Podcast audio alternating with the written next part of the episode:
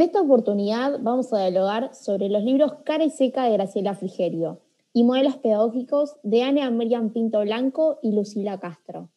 En relación, resaltaremos aquellas cosas significativas de ambos textos para la aplicación como profesor de educación física.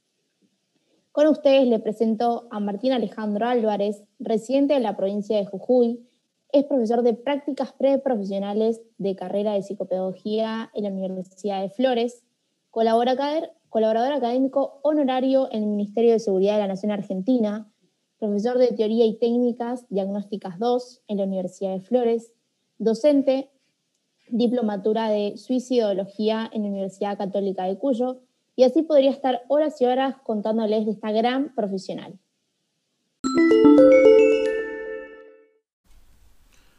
Bueno, Victoria, muchas gracias por haberme invitado a compartir este espacio de aprendizaje y conocimiento. Victoria eh, es estudiante del profesorado de educación física del Instituto Superior de Palomar de Caseros y está cursando su segundo año y para mí es un placer poder compartir con ella este espacio de hablar de dos libros tan importantes y de estos autores en relación a la enseñanza, al aprendizaje y a las instituciones educativas. Bueno, Victoria, iniciando esto tenemos que tener en cuenta que las instituciones escolares o la institución escuela eh, tiene algunas características particulares en nuestro país. En primer lugar, la escolaridad es obligatoria. Otra de las características que tiene es que es gratuita entre los 5 y al terminar la secundaria. Y por otro lado, hay acuerdos de contenidos mínimos que se tienen que dar en todas las jurisdicciones de nuestras escuelas. Esto está puesto en parte de esos acuerdos institucionales que podríamos decir son los contratos fundacionales de nuestro sistema educativo y de nuestras escuelas. Son esos primeros contratos que la sociedad le dio a las escuelas. Por otro lado, tenemos que tener en cuenta que las escuelas tienen una herramienta que son los modelos pedagógicos que los va a ayudar a construir esa escuela y cumplir con esos objetivos que le cedió la sociedad para educar a las futuras generaciones. Y como vos nombraste, Martín, los contratos fundacionales son instituciones que se construyen en un parcelamiento del terreno social. Así que originalmente esto se construyó para responder a las necesidades sociales que tenía eh, la sociedad. Cada institución construye un contrato fundacional que le asigna un sentido a aquella parcela del campo social, que en este caso es la institución. Eh, este contrato fundacional se establece, entre la sociedad y la escuela. Lo que deberíamos pensar, Victoria, es si en estos tiempos de pandemia estos contratos fundacionales y esos paradigmas pedagógicos no están puestos para la discusión para construir nuevos contratos y nuevos paradigmas. Bueno, Victoria, para que todo esto esté garantizado, el Estado tiene un papel fundamental. El Estado debe ser el garante del cumplimiento de esos mandatos. El Estado debe tener en cuenta que esos contratos que se establecen entre la sociedad y la escuela para transmitir valores, creencias, para legitimar derechos y establecer órdenes sociales y órdenes económicos, y que se transmitan saberes laborales y también condiciones necesarias para la productividad y la producción de saberes ligados al desarrollo social. El Estado tiene ese papel fundamental de ser el garante, ya sea a través de la Constitución que garantiza algunos derechos y alguna regulación con respecto a la educación en Argentina, como así también con las leyes de educación. Y esto dio origen al derecho privado, en segundo al derecho público, que debían ser respetados bajo la pena de sanción. La escuela tuvo un, contrato paradójico porque por un lado proponía borrar las diferencias sociales y por el otro instaurar una desigualdad en posiciones sociales y laborales. esto se le depositaron expectativas y se articularon tres lógicas diferentes.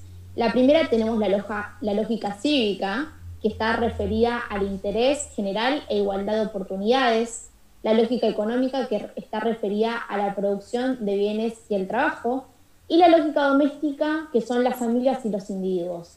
Que esto también puede estar relacionado con el tema del COVID, ¿no? No todos tenemos eh, las mismas oportunidades de tener la tecnología, no todos tenemos los productos, o sea, el Internet, la computadora, y no todos tenemos por ahí eh, una familia en quien apoyarme para que me pueda enseñar o para que me pueda explicar ese contenido que me está dando la maestra.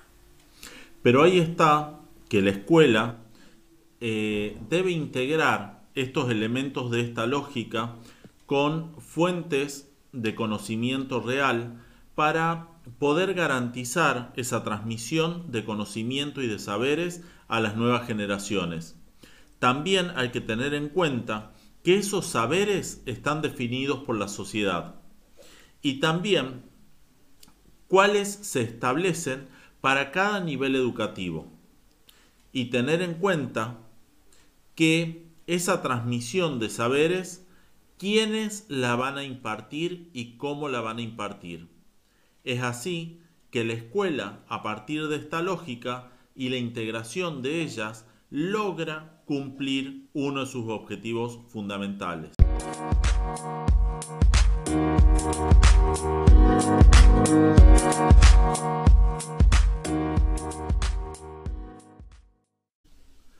Bueno, como veíamos, la articulación de estas lógicas que tiene que hacer la escuela, es necesario empezar a pensar que la escuela tiene un instrumento fundamental que es propio de este sistema, que es el currículum. Claro, el currículum prescripto, que es un organizador institucional porque organiza los procesos de distribución de saberes. Esto quiere decir que el sistema educativo atraviesa una crisis se expresa en una ruptura contractual o ruptura del contrato por parte de la sociedad y también por parte de la escuela. El término currículum se refiere al conjunto de objetivos, contenidos, criterios metodológicos, técnicas de evaluación que orientan la actividad académica, que es la enseñanza y el aprendizaje. Entonces, Victoria, podríamos decir que ese contrato eh, expresado en el currículum vendría a ser la guía para el docente para la forma de enseñar, qué enseñar, y a quién va dirigido ese aprendizaje.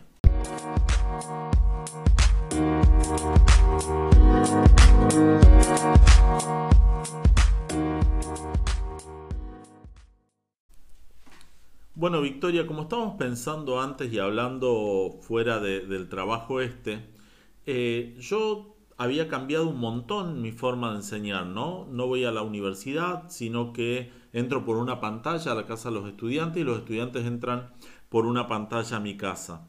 Por otro lado, esas carpetas que les corregía en papel, hoy pasaron a ser un Word con un globito al costado y, un, y una nueva mm, forma de corregir que es por medio de, mm, aclaraciones o, escrituras en el margen de esa hoja virtual. Por otro lado, esa conexión presencial que yo tenía hoy es por gracias a Internet y la fibra óptica. Todo esto fue cambiando lo que yo voy haciendo en la escuela y lo que la escuela está haciendo con los alumnos y conmigo también. Eh, y ahí es donde me pregunto como futura profe, ¿estaremos cambiando este contrato? ¿Estaremos yendo hacia un nuevo contrato sin darnos cuenta?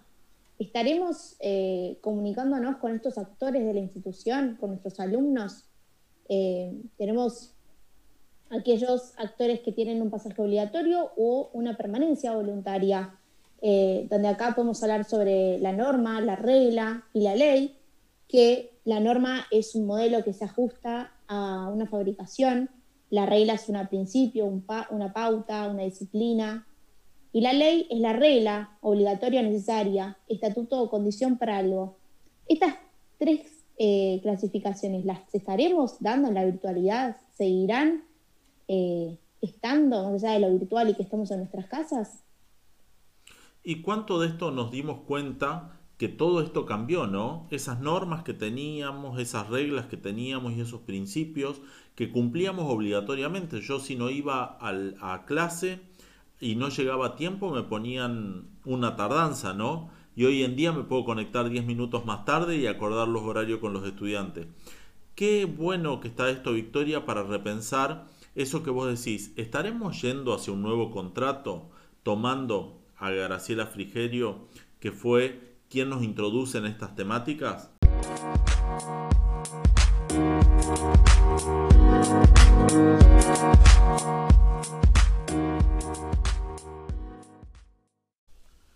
Bueno, en todos estos vínculos y relaciones, como vos decías, en ese contrato o ese recontrato que seguramente vamos a tener que hacer o estamos haciendo tácitamente, tenemos que pensar que cada uno de nosotros como actores institucionales tiene distintas capacidades para hacer prevalecer la posición que nosotros tenemos frente a la enseñanza, al aprendizaje, a la gestión institucional. También tenemos diferentes miradas o enfoques frente a la vida institucional o cómo se debería llevar adelante esa vida institucional. Y también cuando nosotros damos la opinión o hacemos algo, estamos influyendo en la toma de decisión institucional. Es así que también un docente frente a un curso puede ser muy distinto frente a otro curso, o sea, cómo toma ese espacio. O dos docentes frente a un mismo curso puede eh, enseñar de una manera distinta y tener un vínculo totalmente distinto con el otro. Que esto también tiene que ver con ciertas cuestiones y tensiones que tienen que ver con la articulación de los diferentes actores y el intercambio que se da por estos actores.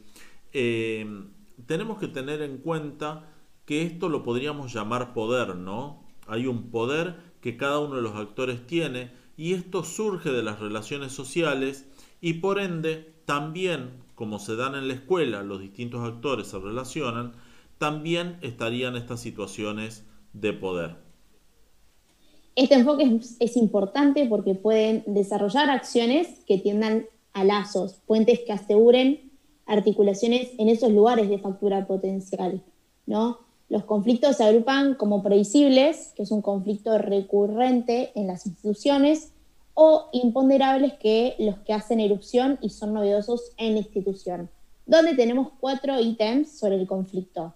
Tenemos el conflicto eh, que es ignorado, en el cual se ignora ese problema, el conflicto que se alude, o sea, que se da por hecho, el conflicto que se redefine y se disuelve, o sea, que está, pero no, no le damos mucha bola, y el conflicto que se elabora y se resuelve, o sea que se le pregunta al chico y se trata de resolver ese conflicto que pasó con el profesor o con el alumno. También esta situación de poder y conflicto la tenemos que pensar no solo en el vínculo relacional entre el estudiante y el docente, sino también entre los propios estudiantes o los equipos directivos los docentes y los estudiantes. Es mucho más complejo que solamente dos personas pensar el poder y los conflictos en las escuelas.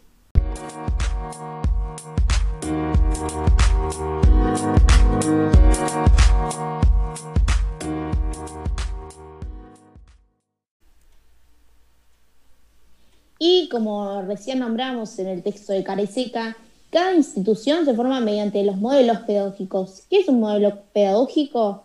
es un modelo propio de la pedagogía, es decir, que el docente posee un discurso teórico implícito que da soporte a sus prácticas de enseñanza. A esto las podemos clasificar como modelo tradicional, que tenía métodos enciclopedistas, verbalista, memorista y un principio moralizador. Las clases eran totalmente expositivas y los contenidos estaban segmentados. O sea, el docente era un poseedor del saber protagonista y autoritario. O sea, se creía que él tenía siempre la verdad. Y el alumno era reproductor sumiso, pasivo y obediente, en lo cual repetía y hacía lo que el docente le transmitía a ellos. Luego tenemos el conductista, que tenía como meta el moldeamiento de la conducta a través del condicionamiento operante a la utilización de reforzadores positivos o negativos. Acá el docente era protagonista y diseñador de situaciones de aprendizaje para lograr conductas esperadas. O sea que el alumno era reproductor de conductas y era el repetidor de estímulos.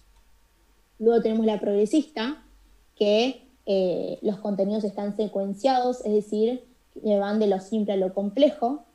Y acá el docente le ofrece al alumno herramientas para trabajar, ¿sí? Es mediador y incentiva al alumno. Y el alumno es un protagonista activo y crítico sobre eh, los temas dados. Luego tenemos la cognitiva, que eh, se construye la inteligencia y tiene como meta que el individuo acceda a la etapa de desarrollo intelectual de acuerdo a sus necesidades y condiciones. O sea, acá el docente es el guía, es el facilitador, orientador y incentiva, y el alumno es productivo, autónomo y creativo de lo que quiera hacer. Y por último tenemos el crítico radical, que se interesa en las estructuras sociales que afectan a la vida de la escuela. Y eh, acá el docente es político y autocrítico y el alumno trabaja en conjunto con el docente y tiene la capacidad de ser reflexivo. Bueno, Victoria, fuiste muy, muy clara con cada uno de los modelos pedagógicos. Es bueno tener en cuenta que cuando uno es docente, yo hace bastante tiempo, más de 20 años que trabajo en la docencia, uno creo que no tiene que quedarse casado con uno de estos modelos. Uno como docente en su formación debería conocer todos y después ir adecuándolos al grupo, al contenido. Es así que cuando damos clase, Watson, Skinner, Piaget, Freire, según que estemos dando o cómo sea el grupo clase, va a aparecer como ese fundamento teórico que sustenta nuestras prácticas. Esto me parece sumamente importante tenerlo en cuenta, de que cada modelo nos va a aportar para algo en el proceso pedagógico didáctico que llevamos adelante los docentes.